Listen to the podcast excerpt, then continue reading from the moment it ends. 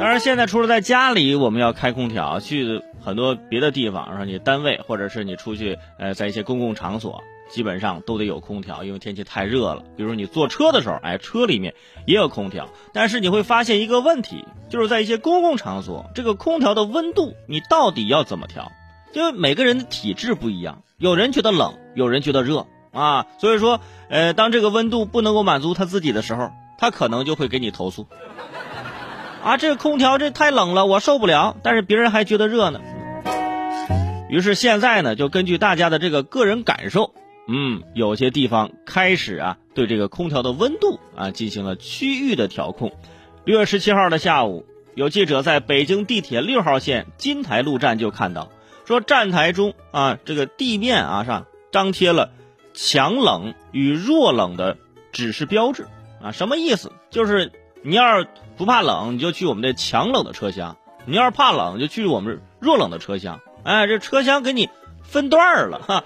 其中强冷的车厢位于一到十六号门，啊，用深蓝色表示，这个是比较冷的。弱冷车厢位于十七到三十二门，啊，用这个湖绿色表示。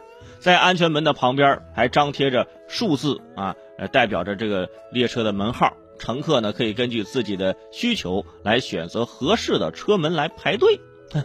据了解，这六号线呢，弱冷车厢的相关工作正在准备当中，啊，即将于近期实施。啊，未来这个弱冷和强冷车厢之间预计会有两度左右的温度差。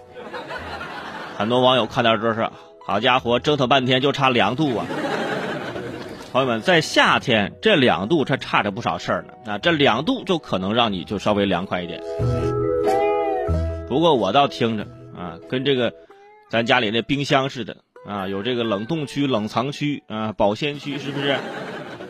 感觉这个跟冰箱没什么太大区别了，是吧？估计这也会分年龄，可能很多爷爷奶奶呢会去这个常温区域啊，这个弱冷区域啊，就是太冷的话，这个老人也也受不了。年轻人可能会去这个比较冷的区域，是不是？呃，两个区域交接的地方是吧？就是十七号车厢那个地方啊，大家很纠结。哎呀，往前一步。是强冷，往后一步是弱冷，我就在中间吧啊。问题是，这是在北京的六号线，大家知道北京的地铁在早高峰跟晚高峰是一个什么状态，大家都是清楚的。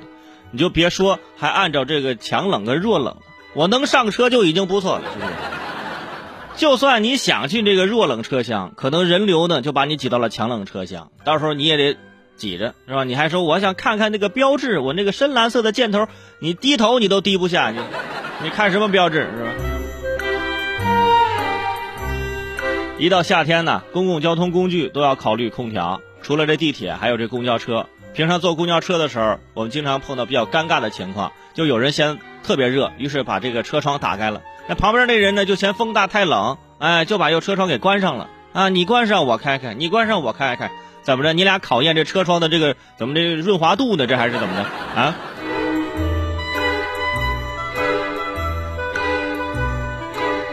所以这个时候就需要大家好好的沟通，好好的交流了，是吧？我能开一点吗？啊，行，你开一点可以，是吧？我能往后坐坐就行了，是吧？